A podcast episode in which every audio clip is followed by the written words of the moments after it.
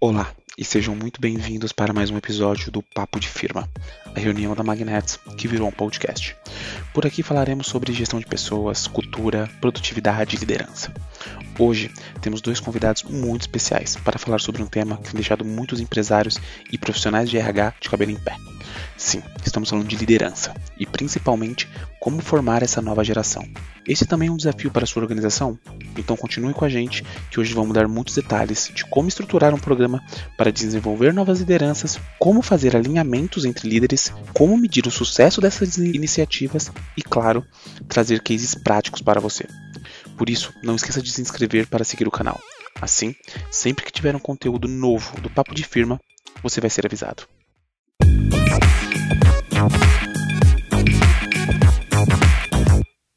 O tema que a gente vai falar hoje é sobre liderança. E para isso a gente trouxe dois convidados super engajados nesse tema. A primeira é a Cíntia Martins, especialista em liderança e cultura e fundadora da Acarta, uma consultoria para estruturação e gestão de liderança em negócios de alto crescimento. Ela já trabalhou com empresas como a Endeavor, a Melios, a Hotsmart, Luiza Labs, Resultados Digitais, a Dafit e a Fundação Lehman. É, do nosso outro lado, a gente tem o Anderson Nielsen, diretor de talentos da Resultados Digitais há mais de três anos e com mais de 10 anos de experiência em liderança. Ele foi um dos responsáveis pela criação do programa estruturado de formação de lideranças da startup, que só no ano passado desenvolveu 50 novos líderes. Sejam muito bem-vindos. É, e como temos muito assunto para falar hoje, eu queria já começar falando: vocês acham que a liderança é uma coisa que você nasce, né? Que é muito debatido isso? É uma coisa que você desenvolve? Eu tenho já estudado e vivenciado aí essa prática há algum tempo, né, em, organizações. E hoje eu sou bastante convicto por experiência e por estudo que é algo de fato que é, é desenvolvido. Né? É, como qualquer é, outro skill, entendendo técnicas, as ferramentas e principalmente é, praticando praticamente, né, é, qualquer pessoa pode desenvolver habilidades de liderança e ser um bom líder, um ótimo líder, um, um excelente líder. Isso tudo depende do quanto a gente tem de prática e tempo e, e dedicação na, na questão. É, eu te ouvindo, Anderson, e pensando sobre, sobre essa questão, é, fica claro, acho que vale a gente voltar para os princípios do que é esse papel para poder fundamentar porque sim a gente pode desenvolver liderança, porque eu já parto do ponto que eu concordo com você, né? E também pela prática e experiência nesses 17 anos aí trabalhando com, com liderança. Mas acho que se a gente voltar para os princípios, fica mais, mais claro a gente entender por quê. Eu acho que quando a gente entende que a liderança ela não tem a ver só com um conjunto de atributos né? Ou um estereótipo, ou um perfil, mas ela tem a ver com um papel social, né? Então, eu só sou líder é, se um grupo se deixa ser liderado por mim. Então, quando a gente começa a entender essa dinâmica do que é de fato ser um líder, a gente consegue ir avançando a partir dessa premissa de que eu só sou líder se alguém se deixa ser é, liderado, para poder entender então de que o meu melhor, minha melhor atuação ou a minha plena performance é quando eu consigo trabalhar a favor desse grupo, né? Então, se a gente consegue estar junto nesse grupo e o grupo me legitimou e eu é, consigo gerar valor a partir dessa perspectiva do grupo, é, eu estou sendo um bom líder. Então, se a gente é, é, desdobra isso, vai ficando claro que esse aprendizado de ser um bom líder, de aprender liderança, está muito mais conectado não a um conjunto de atributos que eu nasço com ele e estou determinado a ser, a ser líder, é, mas sim a esse aprendizado que eu vou construindo reiteradamente, né? Enquanto eu estou convivendo com um grupo ali que eu estou servindo, que eu estou atuando, que eu estou facilitando. Então, sem dúvida alguma, a experiência comprova de que a gente pode sim desenvolver é, atributos de liderança, né? E um comportamento de liderança sempre que a gente olha para esse serviço que a gente tem dentro do grupo que a gente atua. Então, dá para a gente aprender sim. Legal. O, o, ponto que vocês dois trouxeram em comum, né, é que é uma coisa que você desenvolve. Mas se você desenvolve, como é que hoje as empresas têm feito isso, né? Como que elas estruturam esse programa para desenvolver essas pessoas?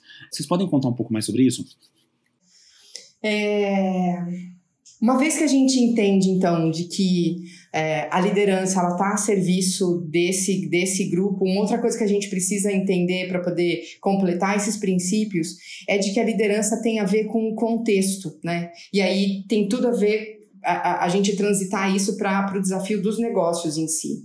Então, uma, uma empresa, quando começa a se organizar para poder pensar numa estrutura de, de capacitação dos seus líderes, ou atuais ou futuros líderes, é, ela precisa partir para esse entendimento de que líder a gente precisa para o nosso contexto de negócio é, e para a nossa cultura. Né? Então, é, quando isso vem, vem para a mesa e a, empresa tem a clareza de qual é essa combinação dessas variáveis, a gente começa a conseguir, então, é, pensar na estrutura de como é que esse desenvolvimento é, vai acontecer. Eu penso que o Anderson pode contribuir bastante com a gente, porque pensando em termos de, de cultura e de uma cultura forte e de liderança alinhada com a cultura, é, a RD tem bastante a ensinar a gente aí sobre isso, né? Como é que a gente começa a olhar para essa necessidade, então, é, do negócio a partir daquilo que é necessidade da cultura e do momento, né, da, da escalada do negócio? Perfeito. É. Eu vejo que o desenvolvimento de liderança né, dentro da organização é, passa muito por entender o momento que a gente está e que tipo de, de, de liderança a gente precisa. É, no caso é, da RD, lá, lá atrás, quando nós começamos a atuar com, com esse desenvolvimento, ficou evidente que nos níveis é, mais básicos de liderança, em posições aí de, de coordenação, a gente estava atuando com pessoas aí sem a devida experiência e, e o foco né, era, era de fato em questões é, bastante básicas aí é, do que, que é o, o, papel de um líder. Né? É, à medida que eu vou desenvolvendo é, essas skills de liderança é, dentro da organização né, e alinhados com o momento que eu estou, com a minha cultura, eu vou ampliando a complexidade né, do que é esperado em termos de, de liderança e vou adicionando novos elementos, novas ferramentas, né, novas práticas aí de liderança, mas daí para líderes que já estão mais preparados e para uma cultura de liderança que também já vai sendo estabelecida, porque eu vejo que um ponto importante quando olha para a organização, né, é eu, desenvolver isso realmente como mais um dos aspectos que é fortalecido pela cultura, mas que também ajuda a fortalecer é, ela, né? Pensando num passo a passo, assim, né? Se a gente é, convidando a galera a pensar com a gente numa organização, né? De raciocínio e de entendimento. Então, é, eu tenho, dada a cultura, né? Um dado perfil de liderança para poder atender essa, essa cultura é, e reforçar, como o Anderson bem colocou. E, eu tenho um contexto de demanda por novos líderes. Eu acho que aí a gente começa a, a, se organizar num planejamento de como é que a gente vai construir, então, essa capacidade de liderança para o nosso negócio, né? Então, trazendo aqui alguns elementos para poder é, ajudar a pensar, é, eu posso ter o objetivo de construir pipeline de liderança, então, como foi o nosso trabalho lá atrás, é, com resultados digitais, quando se entendeu que existia, como o Anderson colocou, uma camada de liderança de primeira, né, de primeira liderança com sem experiência em liderança e que representava um grande número de líderes que influenciavam o negócio como um todo. Então, pensando do ponto de vista de construir capacidade, a hora que você tem esse cenário na mão e você olha para frente para um negócio que ainda está em crescimento, fica claro a necessidade de uma intervenção clara para poder acelerar esse desenvolvimento, né? É, então, acho que esse é um ponto importante aqui. É, até destacar que, sim, se eu não fizer nada, os líderes se desenvolvem. A gente tem pesquisas que afirmam que sim, os líderes podem se desenvolver por tentativa e erro. Eu costumo dizer que é joga na piscina e vê se nada, né? Se não boiar, a gente cuida. então tem culturas e escolhas ou falta de escolhas que levam organizações a deixar que esse processo seja orgânico. Eu acho que fica claro só de eu colocar quais são os impactos disso, né? Então você pode ter é, é, a, a tentativa e erro, pode ter um número de erros que você não tenha tempo para poder suportar ou é, impacto no negócio que possa permitir é, os equívocos aí no papel de liderança, sem dizer os impactos que esses erros podem trazer em termos de clima, de engajamento, de performance, de turnover das pessoas, porque a gente sabe que um líder mal alocado ele vai trazer esses impactos diretamente, né, de engajamento, clima, turnover. Então, a, a questão da escolha por eu, eu ter uma intervenção é, consciente, né, é, deliberada, intencional ali sobre o desenvolvimento de líderes, ou deixar a questão acontecer organicamente, tem a ver com a conta que eu faço sobre esses impactos, somado ao tempo que eu tenho para que as pessoas deem resposta. Então, um outro ponto é trazer de fora também poderia entrar nessa conta? Poderia.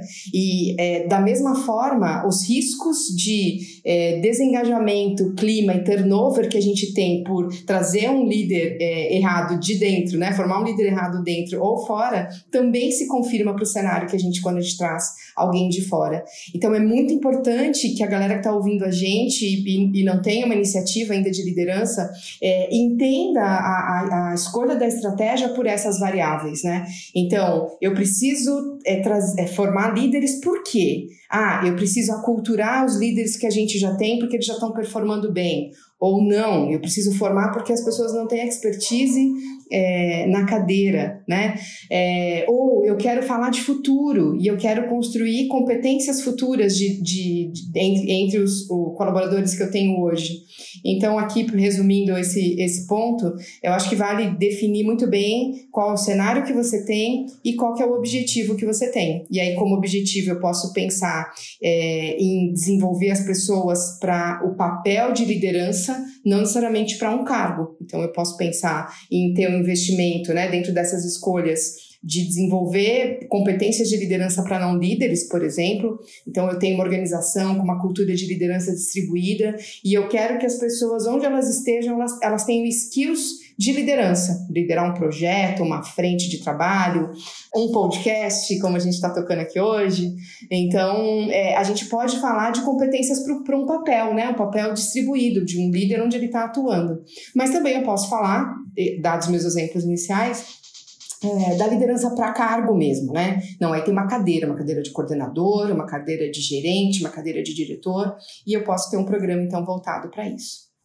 Perfeito. É. E eu quero só complementar aqui, Cintia, né? a gente falou bastante sobre a, a, formação desses diversos níveis, mas tem um outro trabalho a se fazer é, com, com liderança, e aí principalmente quando eu tenho já líderes já mais experientes, com 3, 5, 10 anos, que é a formação de um time de liderança, de uma, uma unidade de liderança, né? de algo que as pessoas que trabalham na organização entendam que aquilo é a liderança da organização e que elas encontrem aquela liderança em praticamente cada um dos líderes, porque eu já vivenciei cenários onde tinha líderes experientes vindo de diversas organizações, mas ainda não havia eh, esse alinhamento de qual era o modelo de liderança daquela organização, né?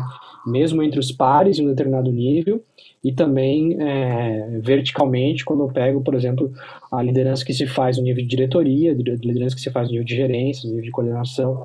Então, o tema é complexo e acho que a Cintia coloca bem quando eu preciso entender o que eu quero desenvolver em termos de liderança quando estou falando sobre desenvolvimento de liderança. É muito amplo. É, e Anderson, acho que você pega um ponto que eu não posso deixar de dividir com vocês, é, que é essa, esse entendimento e essa parece que quase uma sutileza, né? Da gente entender não só o desenvolvimento do indivíduo, porque eu, eu penso, quando a gente olha para o mercado, que o senso comum das áreas de learning, né? De desenvolvimento, de treinamento, olham muito para esse indivíduo, né? Que tem a ver com essa visão de uma liderança, da liderança como um fim em si mesmo, né? Não um líder para um grupo, não um líder para uma cultura, né? Não um líder para um negócio, que eu acho que esse é o equívoco do, do, do senso comum quando olha só para o líder como uma pessoa só, né? Como um indivíduo, um profissional profissional. E esse ponto, e acho que para gente que trabalha nesses cenários é, é, onde os negócios vão mudando muito enquanto crescem, e aí eu vou dizer dos, dos nossos cenários comuns aqui de alto crescimento, mas também da minha experiência com negócios tradicionais, né? É, o entendimento de, de quão, o quão é importante a construção de um grupo e de uma cultura de liderança, só, só reforçando exatamente o que você diz, né? Então, qual que é o nosso jeito de liderar? Isso é importante não só para a cultura, mas como a gente conhece bem, né, da, da, dos, dos relatos da, da, da galera que participa dos programas e tudo, do quanto é importante estar tá junto, fal, falando com iguais, né, sobre dores parecidas dentro de uma mesma, de uma mesma cultura, né, de um jeito de pensar pensar. Então, essa formação de grupo também é muito importante para o reforço é, e engajamento né, dos líderes.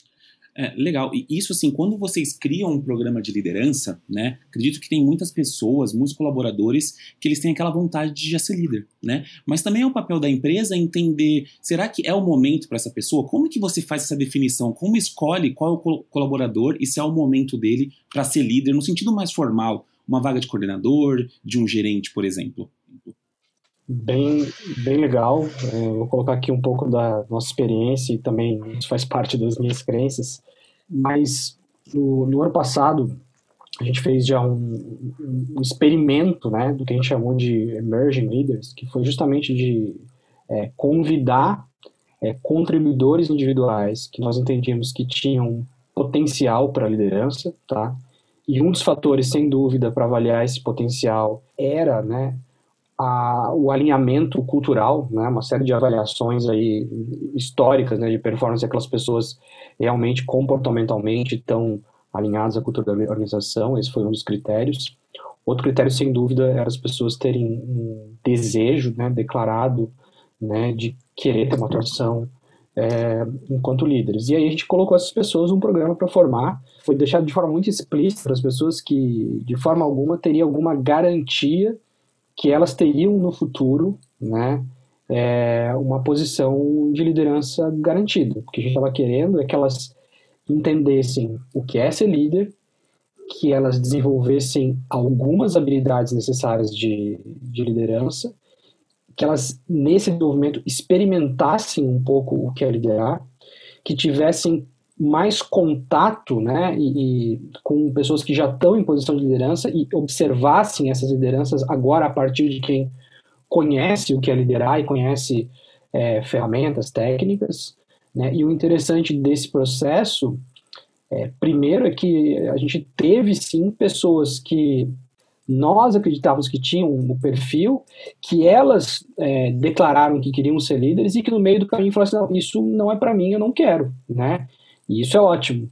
Ao mesmo tempo, o programa teve bastante sucesso, porque quando ele acaba, né, é, com essas 50 pessoas, sendo que algumas é, desistiram no meio do caminho e descobriram que não era isso que elas estavam buscando, é, nós entendemos que algumas realmente, por mais que quisessem, não estavam preparadas e não tinham nível de, de dedicação, não tinham desenvolvido as habilidades, mas ao mesmo tempo nós fizemos algumas promoções, abriram algumas posições na organização em que essas pessoas foram escolhidas. A gente tem 20 pessoas desse grupo de 50 uhum. que em menos de 6, 9 meses já estão atuando e, e, o feedback que é dado em relação a essas pessoas por parte principalmente de gestores já é, com mais maturidade e experiência é, é de que foi muito diferente ter essas pessoas em posição de liderança agora do que o histórico que a gente tinha no passado né, de, de promover pessoas e depois trabalhar o, desenvolvimento. E a gente teve, inclusive, é, pessoas que eram promovidas, que começavam a se desenvolver e no meio do caminho falavam assim, ah, não quero mais ser líder, e daí tem que fazer o, o rollback ali da posição, recomunicar todos os times, né? É super é, complexo. Então, é, esse trabalho todo aí de, de detectar, eu acredito que, em parte, é, esse warm-up, esse aquecimento, essa experimentação na posição de liderança antes de, de fato, é, formalizar e dar um cargo, né? E colocar aí, né, os elementos de que existe técnica, existe ferramental, que tem que ter uma disciplina é, para atuação, que, que é uma atuação em você, onde você vai ter que, é, a Cintia pode falar mais sobre isso, mas abrir mão de alguns valores, algumas crenças e de uma certa rotina de trabalho e assumir outra, né? Então uhum. você vai deixar de executar algumas questões, vai deixar de se especializar, às vezes tecnicamente, na função que você estava antes e gostava tanto, para se especializar em liderança, especializar em, em gerir ali um, um time, né? E, e, tem, tem outra agenda, né? No, no teu dia a dia de trabalho. Então, acho que essa experimentação, essa consciência sobre ser liderança é, vai ajudar tanto as pessoas quanto a organização escolherem quem de fato devem ser os líderes. Eu quero. Você está falando antes, eu estou lembrando não de uma galera do Emerging, mas o nosso piloto lá atrás, ainda em 17, que eu me lembro de um desenvolvedor, a gente tinha um papel de tech lead ali naquela, naquela altura, né? E, eu lembro que teve uma, um esforço de experimentar as pessoas no papel, né? Alguns devs ali no, nesse, nesse papel. E o nosso programa naquela época era um programa já da cadeira, então, né? Não era o programa de emerging que a gente pilotou no passado, mas era o programa já na cadeira, né? Do coordenador na cadeira. E, e, eu me recordo que é, alguns desses devs voltaram para o seu papel anterior, ou porque não performaram, ou por escolha, né? E eu, me vieram dois na cabeça enquanto você falava, mas eu me recordo de um deles que, quando chegou no final, estava é, lá no último encontro, e ele muito feliz, com o sorriso estampado no rosto, porque ele era sempre mais sério nos encontros e tudo. E quando chegou no encontro final, ele feliz, com um sorrisão no rosto, dizendo: Eu não estou acreditando que eu vou voltar a ler livros de código. Eu quero ler livros de código, eu não quero ler livros de liderança. Eu quero voltar para os meus códigos e cuidar daquilo que eu estava fazendo antes, né?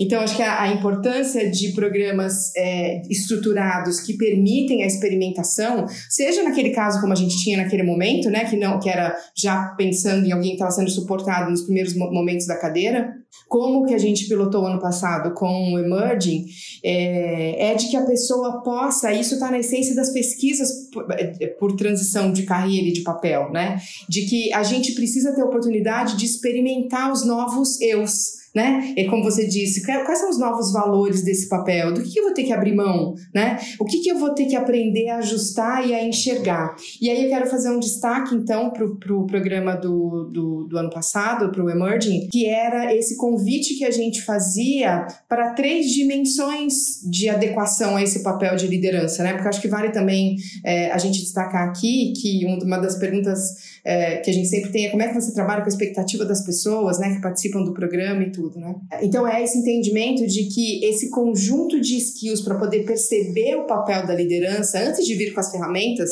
depois que já sentou na cadeira, ele passa por uma, uma narrativa de você ajustar o olhar, né, daquele olhar de quem contribuía individualmente para alguém agora que articula uma outra, uma outra característica de contribuição, né, que precisa mobilizar as pessoas pessoas, né, que precisa é, é, abrir mão do seu tempo de fazer para ensinar. Então, a gente tinha esse primeiro momento que a gente levava a galera para essa discussão de ajustar o olhar. E os relatos que, que a turma trouxe ao final é, é sempre o relato de dizer: nossa, quando é, a gente simulou situações em que eu era a figura principal, né, de que eu estava no centro da roda, todo mundo olhando para mim, deu para entender de fato que é esse papel do líder que se, né, que se destaca ali de um papel de contribuidor individual para o papel de liderança. Então, essa questão de ajustar o olhar era um dos nossos pontos. O segundo era da construção de pontes, né? Como é que eu mobilizo pessoas para poder fazer acontecer, mesmo não estando na cadeira de liderança, porque como não era uma promessa, o programa não era uma promessa, né, de, de cadeira. É, era importante que se entendesse, então, que eu já estava é, liderando nessa, nesse papel informal também, né, na condição que eu estava. É, e por fim, toda a discussão sobre fazer acontecer, né? sobre levar um projeto adiante, sobre construir credibilidade pela nossa capacidade de execução também. Né? Então, essas características todas trabalhadas, acho que fez o, o sucesso que a gente teve, né? E agora eu estou tendo a oportunidade de, de, encontrar essas pessoas que foram promovidas no programa que a gente está tocando agora, de onboarding, né, na cadeira, e é muito legal, né? A, a, o nível de discussão que a galera puxa já é de outro lugar né? Não é um lugar assustado, né, de quem fazia ideia do que era aquilo, já é um lugar mais elaborado de quem entendeu o papel, a contribuição e agora tem que procurar recursos e ferramentas. É uma delícia o processo todo. Uma coisa muito legal é que mesmo que você não vira, né, um, uma liderança, você entende o papel do seu líder, né? porque você, você vivenciou aquele momento. É, no passado, a gente tinha uma coisa que era muito clara. Se você é muito bom, exemplo, né? Se é o melhor vendedor, você vai virar gestor. O que a gente começou a ver que é um erro. Né? Então, como é que você lida, por exemplo, hoje com essas expectativas? Quando a pessoa ela quer ser uma, por exemplo, uma gestora, é, mas ela não tem aquele perfil é, mais colaborativo, né? Ela, ela é muito mais focada no individual, então ela consegue entregar todas as atividades individualmente, mas quando ela vai mobilizar outras pessoas, ela tem uma certa dificuldade. Como é que você faz isso? Vou trazer pontos é, estruturantes aqui na reflexão e depois a gente, a gente vai complementando. É, eu, eu penso que quando a gente parte do, do, do pressuposto que a gente trouxe aqui, né, logo no começo, quando você falou, a pessoa precisa querer, né?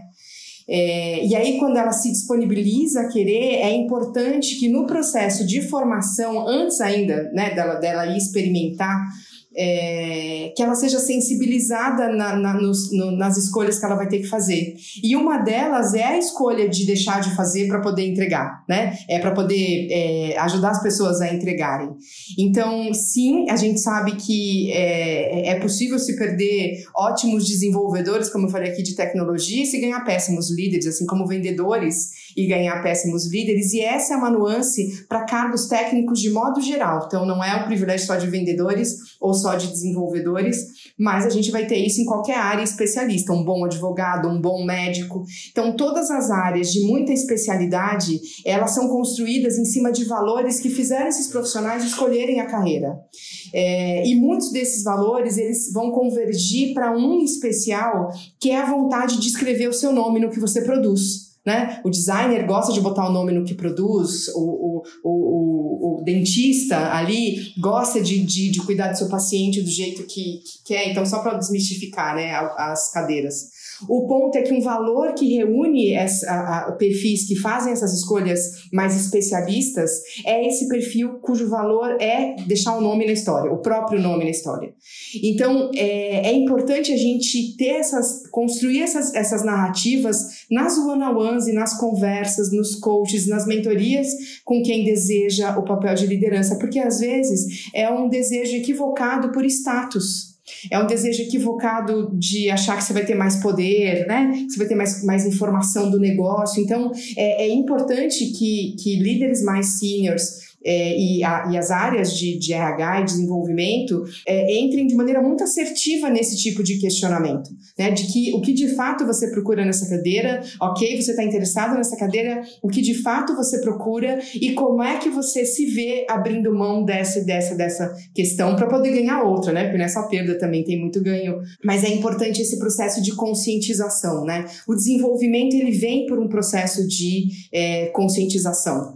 Então, é importante que no, na questão da, de uma transição importante de carreira como essa, que, como a gente disse, tem impactos no negócio se não dá certo, que a gente tenha uma, uma, uma dinâmica construída para esses critérios de elegibilidade, né? E pelo próprio processo ali que a pessoa passa de sensibilização. Eu acredito que de forma nenhuma, né, a gente vai ter algo aí a, a, se criar em termos de modelo que substitua a conversa com as pessoas, né? Então, conversar com quem está querendo é, ser uma liderança e entender as reais motivações por trás disso e, por vezes, entender que é possível criar alternativas para aquilo que a pessoa está buscando, que não necessariamente seja assumir uma posição de liderança, é, é algo super importante e, e, não é uma conversa fácil de fazer e não é uma conversa que, em geral, a gente está preparado para fazer. A gente é, precisa entender e deixar isso é, aberto para quem está querendo buscar uma posição de liderança, que ao contrário né, do que a Cintia coloca aqui, que às vezes é, é a busca por um status, e essa busca por status é um posicionamento mais egocentrado, Hum. O papel do líder é um papel ainda mais altruísta, né? Não, assim, porque o, o líder está se doando ainda mais para o time e ainda mais para a organização. O líder que não faz isso, né, pelo propósito, né, que que ele está buscando como organização, e a gente pode falar sobre isso, sobre líderes é, religiosos, líderes na política, né? Se ele não está conectado com esse propósito que vai além dele e não está entendendo que ele vai ter que fazer isso com e para as pessoas que ele está liderando, né, não vai funcionar. E a busca muitas vezes é uma busca egocentrada, é uma busca assim, eu quero ter a posição de gerente, eu, eu quero ter né, isso lá no, no, no meu perfil no LinkedIn. Eu quero ter uhum. essa é, remuneração. Então, pô, se, se, é esse reconhecimento, esse status de estrela, a remuneração está buscando, não é a liderança que deveria estar procurando, muito possivelmente. Né? E, e, isso a gente vai entender se a gente tiver conversas verdadeiras com as pessoas, tentando entender o porquê que aquele especialista em qualquer área está é, tá buscando é, posição aí de, de liderança. E aí, acho que aqui vale compartilhar com vocês um dos nossos cases que me marcou muito em termos da questão de cultura, porque às vezes, e aí, gente, tem tantas camadas aqui, eu vou tentar não, não complicar e não sair, abrir muitos temas aqui, dá pra gente abrir mais 20 podcasts com que eu vou falar agora. Mas eu acho que vale o entendimento de que o, o, olhar da área de pessoas, né, seja qual for o nome que ela tenha, né, dentro dessa configuração que a gente conhece aí por RH, é, é entender que tipo de cultura você quer firmar, porque uma cultura em que só exista promoção e mérito e bonificação para quem se torna líder, você pode construir um, um, mecanismo que leve as pessoas a procurarem esse cargo, porque é o único jeito delas se sentirem reconhecidas. E aí a gente vai ter coisas disfuncionais, né? Como vendedores querendo ser é, né, ótimos vendedores que podem, poderiam ser ótimos vendedores por, por quanto tempo ele quisesse na carreira dele é, ser professor de vendedor, né? E ainda assim continuar não sendo líder e sendo reconhecido é, pela expertise, né? Então, é, a gente que trabalha com, com os processos todos de pessoas e, e, com essa arquitetura que a gente precisa ter em relação a talentos, é importante a gente entender que cultura a gente está formando e as escolhas que a gente faz por remuneração e benefícios, enfim, tá, acaba gerando uma cultura de status para a liderança, muito contrária ao que o Anderson coloca brilhantemente aqui, de que é, é, a, o ser líder tem muito mais a ver com entrega do que com ganho, né? É, com essa entrega para o outro, para o negócio, você só amplia o seu, o seu impacto no negócio e a, e a demanda a demanda que você recebe por impacto. Que eu, eu trouxe esse, esse panorama aqui para poder contar para vocês que um dos nossos cases, é, em determinado momento a gente era um negócio em alto crescimento, estava tava passando do número, ia chegar no número de 500 pessoas e a gente normalmente, a, gente, a carta normalmente chega nos negócios né, dentro desse ponto da complexidade da profissionalização dos negócios, né? A gente estava num kickoff com o empreendedor, é, todos se levam, né? O empreendedor e todos os, os VPs ali dele, e a discussão era, então, qual era o perfil desse líder? A gente estava discutindo ali, fazendo kickoff do, do, do programa de liderança e fechando o escopo desse papel. E aí, a determinada altura, ele virou pra gente, assim, na sala, e ele falou assim: tem alguma coisa me incomodando aqui. Ele falou: parece que esse programa de liderança é um prêmio para gestor. É um prêmio para quem é líder. E o que, que e, e, como é que a gente está premiando aqueles que são é, especialistas e cadeiras que eles chamam de hot skills, né? De skills importantes para o negócio. Como é que a gente está contemplando essas pessoas? A gente só premia então quem é líder? Esse é o nosso, nosso nossa é, nossa comunicação de reconhecimento, aquilo me marcou profundamente, né? Porque uma porque era, é, era óbvio do ponto de vista da, do meu olhar como consultora, como expertise, mas o quanto aquilo para mim era música aos ouvidos vindo de um empreendedor e de um negócio tão hardware, né? De um negócio é, tão pragmático e tão especialista. É, só para poder fechar aqui, a definição foi então de que é, uma parte do programa ia olhar para team leaders mesmo, para quem era líder de times, mas é, é, a gente construiu ali junto com o programa uma turma e um papel reconhecido de líderes especialistas. Então, líderes que lideravam hot skills do negócio, né? Skills importantes e críticos e que também eram líderes, não com papel de, de gestão é, conhecido, né, e mais estruturado, mas com um papel de influência e de impacto muito grande. Então, todos esses pontos é, a gente precisa levar em consideração, é, que eu, eu volto para o começo, né? De cultura e contexto. Então, qual é a cultura, qual é o contexto, é, o que, que eu espero com o programa de, de, de, de liderança é, e, e o quanto eu tenho clareza dos impactos que esse programa e isso vai gerar de símbolo também para o negócio e para as pessoas, né? É, legal. Assim, a, até quando vocês promovem novas lideranças, que tipo de KPIs vocês olham com mais atenção? Vocês conseguem dar uma, uma pequena visão, assim, que tipo de coisas que vocês direcionam mais, principalmente para novas lideranças, é, que a gente pode olhar é, com mais atenção?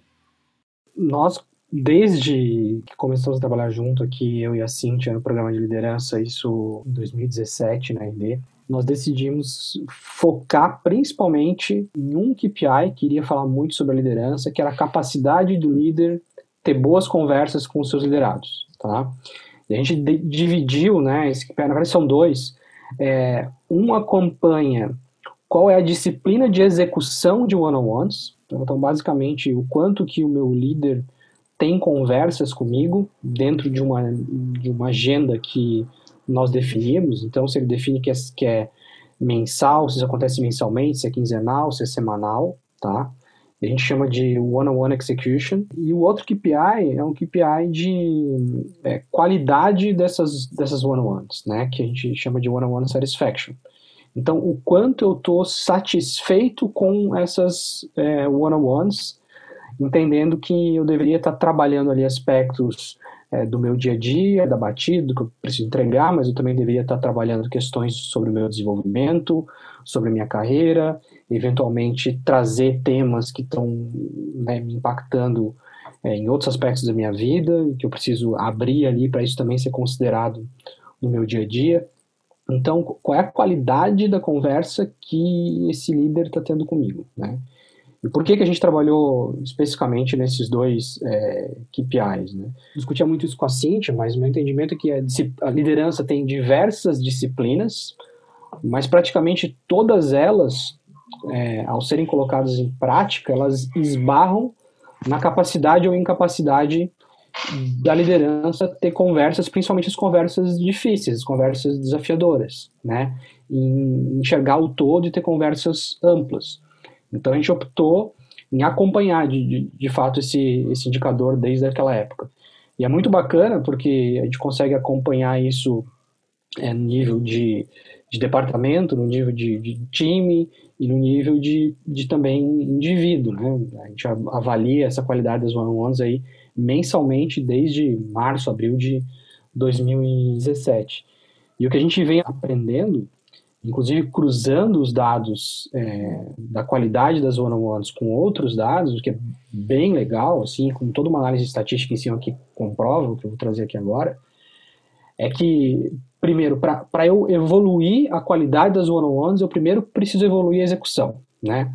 O líder que não tem a disciplina de execução e que não pratica, ele tende a não conseguir melhorar a qualidade.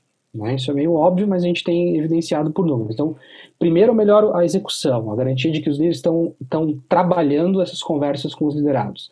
Depois eu vou melhorar a qualidade é, dessas, dessas one-on-ones. E o bacana é que eu entendo o que, que não está bom em termos de qualidade e, inclusive, a partir daí, eu retroalimento os meus programas de desenvolvimento e aconselhamento aí de líderes. Né? Então, eu dou todo final de mês, final de trimestre, eu entrego para os meus líderes né, um mapa do que está sendo colocado pelos liderados e o que, que precisa ser, ser desenvolvido.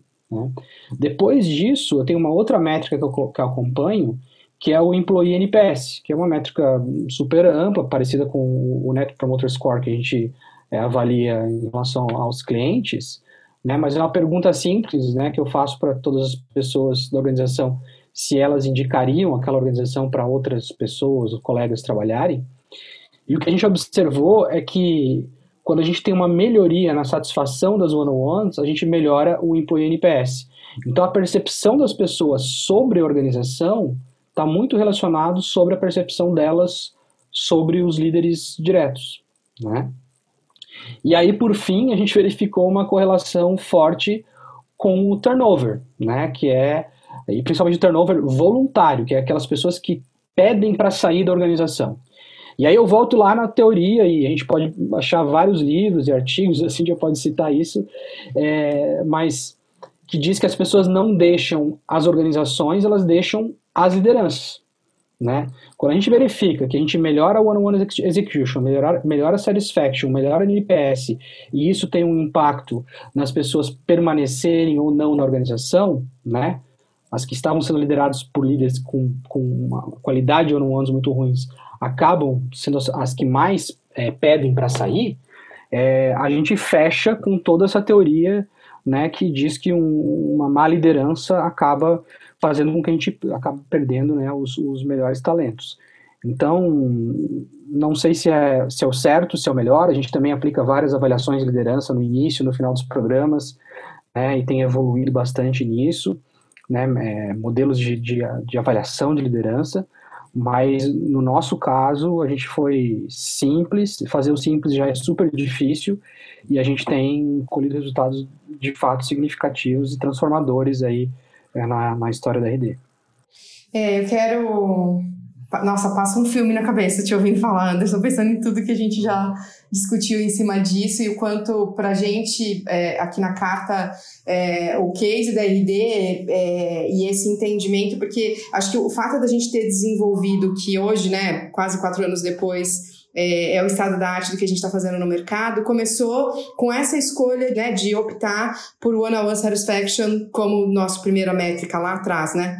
É, o convite na, naquela altura era para que a gente pudesse pensar, então, num, num, numa sistematização do desenvolvimento da liderança que gerasse impacto percebido pelo, pelo uh, eh, IC, né, pelo contribuidor individual. É, é, é, louco, assim, por isso que eu, é, é, muito legal pensar na história toda, porque foi essa provocação, né, foi esse olhar analítico, né, e um, e um, um trabalho analítico em cima dessa hipótese de como é que a gente gera desenvolvimento efetivo de liderança a ponto dele ser percebido pelo único alvo da liderança, que é o próprio time. É, porque quando a gente pensa em liderança, é uma construção social. A gente não é líder se não tiver o time é, engajado é, no, no, nosso. É, engajado em, em, estar com a gente dentro dessa, dessa missão aí em, em, conjunto. E a hora que você cruza esse fundamento, né, que é pura psicologia social, né, da liderança ser uma construção social, a hora que você cruza com métricas como a que o Anderson trouxe, e aí eu vou acrescentar mais uma aqui, né, quando a gente vai para estudos de ELTV, né, de Employee Lifetime Value, é, os estudos corroboram o que o Anderson acabou de trazer para gente. É, e aí, se você não conhece, se você der um Google aí agora, só termina o podcast aqui com a gente, depois você dá um Google aí, é, você vai é, conhecer um pouco do que o mercado tem falado sobre é, essa métrica. E ela é complexa, né? Porque ela vai falar, enfim, ela vai combinar no ROI, né? No retorno sobre investimento que a gente faz em pessoas.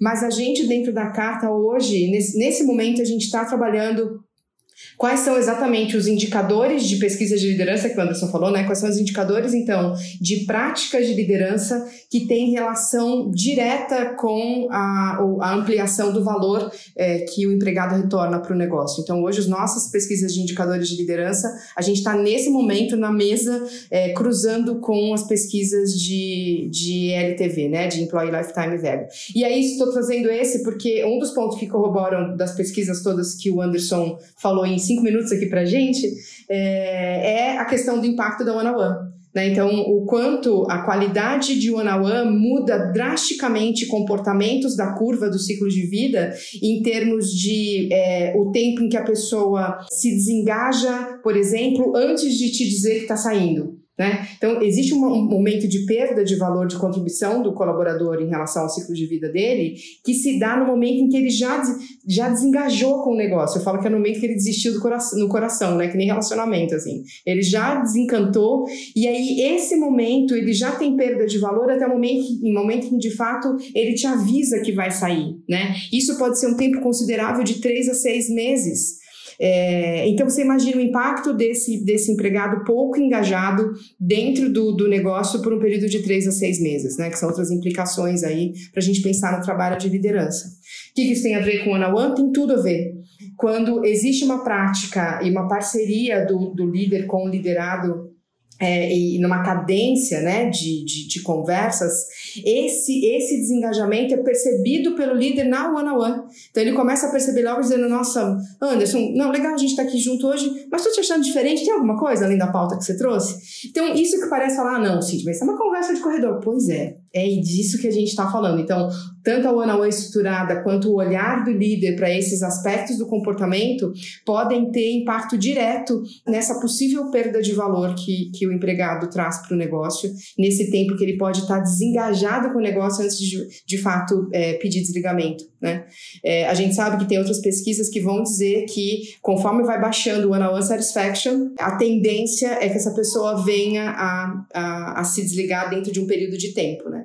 Então, eu estou falando aqui, mas são todas, é que o assunto é muito legal, é, mas são todas pesquisas que estão convergindo hoje, né? São dados que, que a gente tem é, é, feito um esforço de cruzar para poder entender e falar do impacto real da liderança no negócio, né? Essas são algumas que a gente trouxe aqui. É, Cíntia e Anderson, é, a gente falou bastante sobre a formação de novas lideranças, né? Mas que tipo de tema, que tipo de conteúdo é tratado é, nessa formação, né? O que, que é abordado para esses novos líderes? Assim que a gente está chegando para o final do podcast, só para a gente entender um pouquinho, como é que a gente faz isso na prática? É, é uma série de disciplinas. É, eu, eu, eu, vou começar aqui pelas que, para mim, são o básico do papel de, de liderança, né?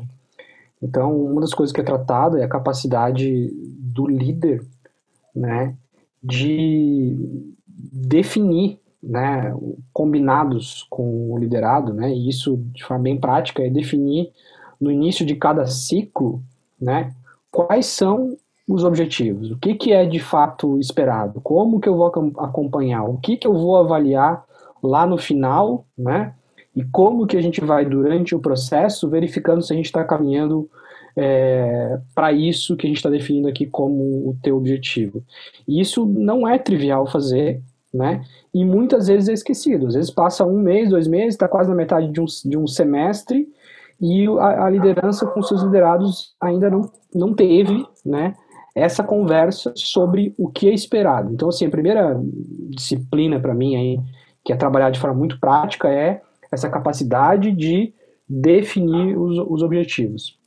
Ela traz uma outra junto com ela, que é a capacidade de definir um, um objetivo dando o contexto, né? conectando aquele objetivo com o objetivo do time, da área, da organização, com, com o propósito, né? aquilo que está se buscando de uma forma mais ampla. Né? É isso que a gente fala, né, em parte aí, é quando a gente é, coloca que as pessoas esperam, né, estar é, tá conectadas com algum propósito. Precisa ver sentido no, tra no trabalho dela. Precisa ver que ela, ela faz parte de um todo e que ela gera impacto, gera valor. E essa é uma disciplina que também é, é bastante trabalhada. Depois tem uma outra, tem uma outra disciplina que é né, a, a disciplina justamente do líder é, fazer esse acompanhamento. Como que eu faço esse acompanhamento? E esse acompanhamento, ele, da forma que é feito, ele depende da minha leitura enquanto líder do, dos níveis de maturidade das pessoas que atuam comigo, né? Uma pessoa com, com mais maturidade, né? Eu preciso como líder entender que eu, eu deixo ela atuar com mais autonomia. Uma pessoa com menos, menos maturidade, eu preciso trabalhar de forma mais próxima, eu preciso dar mais suporte, né? Eu preciso dar um direcionamento mais micro. Então, a gente aprende, inclusive, né, na formação de nesse, nesse aspecto do acompanhamento, de forma ainda mais forte, que não dá para tratar as pessoas de forma igual, né? Esse é um equívoco que talvez que a gente aprenda é, na escola, né? Aprende de, de, outras histórias nossas aí de vida, que a gente deve tratar as pessoas de forma igual. Não, não é isso, né? Eu preciso entender as diferenças e atuar como líder entendendo aí essas, essas diferenças. Uma outra, uma outra disciplina, sem dúvida, é a questão de, de avaliar. Eu preciso, né, no final de ciclos, né, é fazer avaliação é, das pessoas que, estão comigo. Também existe né, um modelo mental para isso, existe técnica, existe ferramenta. E, e por fim, se eu tomo, se eu faço avaliações, eu preciso decidir, né?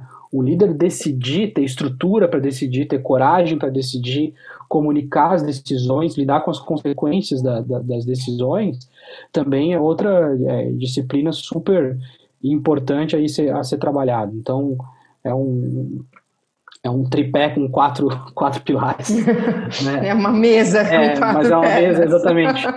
mas aí que é a questão de definir os objetivos, de acompanhar, de avaliar no final e de tomar as decisões. As decisões elas podem passar por decisões que são é, orientações em termos de desenvolvimento, são orientações em termos de, de reconhecimento e promoções, são orientações, por vezes, né, em termos de mudanças maiores no time, eventualmente até de, de desligamento, para que a pessoa busque né, um, outra, uma outra função em outra área, ou até em outra organização, onde ela possa desempenhar melhor. Mas é, é papel do líder e são disciplinas bem práticas aí, do dia a dia mesmo da gestão, que são atuados, trabalhadas nessas formações.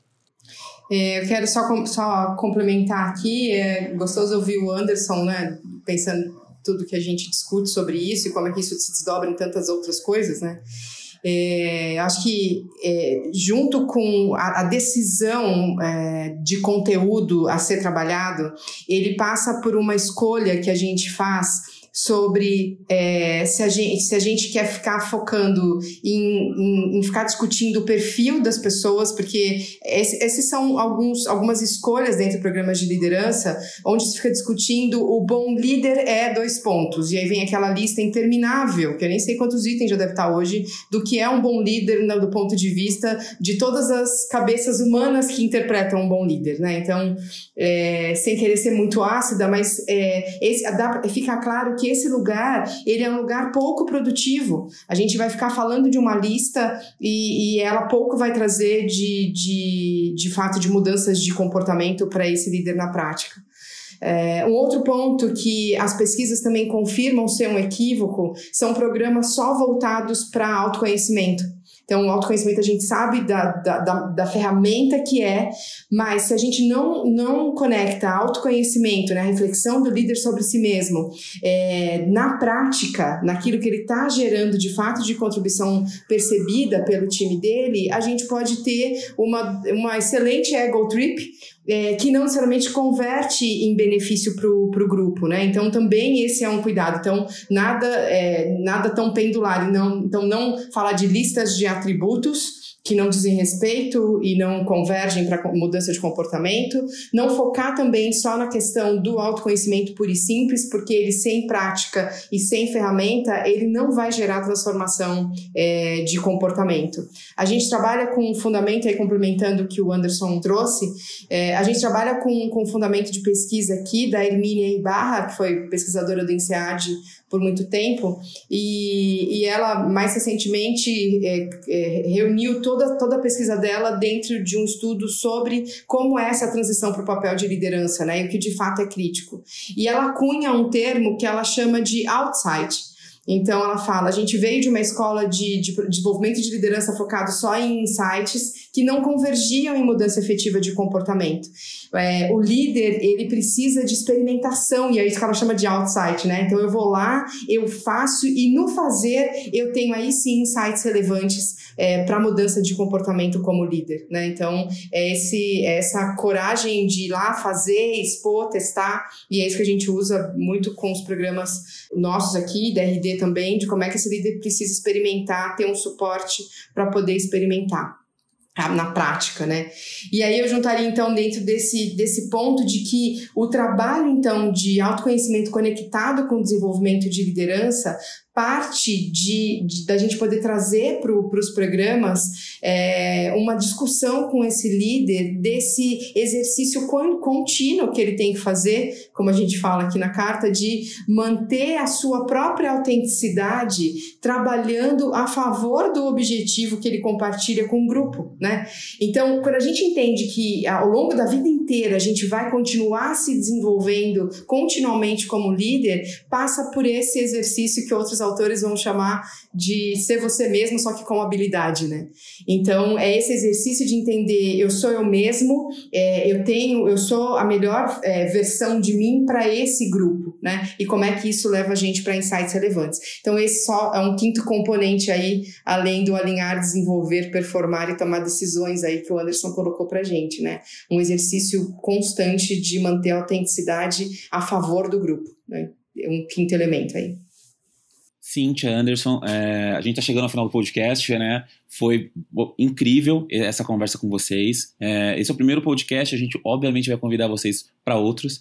É, eu gostaria de deixar só o finalzinho, se vocês quiserem recomendar algum livro que vocês acham interessante, algum podcast, pode ser o Papo de Firma, não tem problema. Então fiquem à vontade aí para esse final. Legal. Bem, eu vou começar aqui já indicando que as pessoas assistam, tá? É um vídeo da Ibarra, justamente que se chama o Paradoxo da Autenticidade, que é esse Perfeito. último tema que a Cíntia colocou. E, e ele traz um conteúdo que é transformador, assim. Eu já eu tive um episódio de ter assistido esse vídeo num dia antes, onde eu precisava ter uma atuação no dia seguinte, né? E, entender, né? Se autoconhecendo que não necessariamente aquela mudança que tu está provocando em ti mesmo te faz ser menos autêntico. Tu faz ser, na verdade, alguém que ainda é você, mas melhor, né? Uhum. Então ela explica isso com, com uma maestria gigante e, e, é um dos pontos que precisam ser trabalhados de fato aí nos programas de, de liderança. Passar para cima. Muito bem, então uh, quem me conhece sabe do meu desafio de indicar um livro, né? Acho que o Anderson pode dizer isso, né?